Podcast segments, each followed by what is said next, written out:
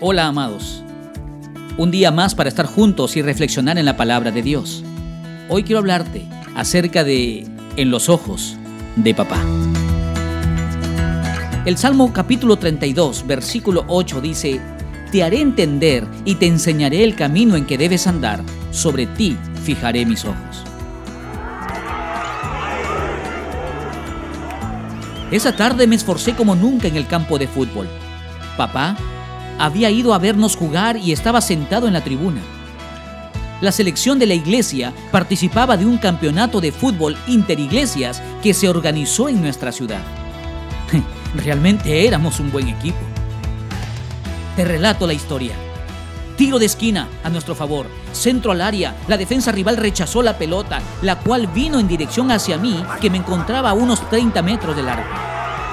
Rápidamente vi al arquero fuera de su posición. Entonces le pegué duro al balón y golazo, golazo. No lo podía creer. Había tanta emoción en mí. Mis compañeros corrieron a abrazarme para festejar juntos, pero me escapé de ellos porque quería ir hacia la tribuna para dedicárselo a papá. Corrí hacia allá para decirle, papá, este gol te lo dedico con mucho amor. Oh, oh, sorpresa mía. Papá estaba conversando con un señor y no estuvo atento a mi gol ni a la celebración. Había tanta frustración y tristeza en mi corazón que llegué a casa molesto con él y fui directamente a mi cuarto en silencio.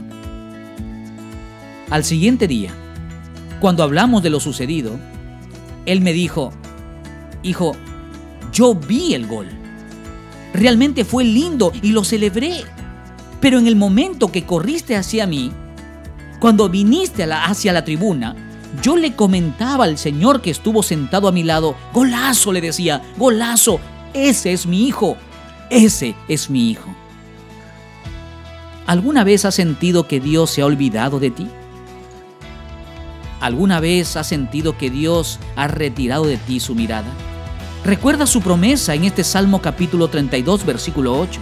Sobre ti fijaré mis ojos. Él cumple lo que promete. Recuerda que aunque no lo sientas, Papá Dios está siempre observándote y cuidándote. Quisiera plantearte un desafío para hoy. Durante el día, en donde estés, toma un tiempo para mirar al cielo. Mira los ojos de Dios contemplándote y dale gracias por su cuidado contigo.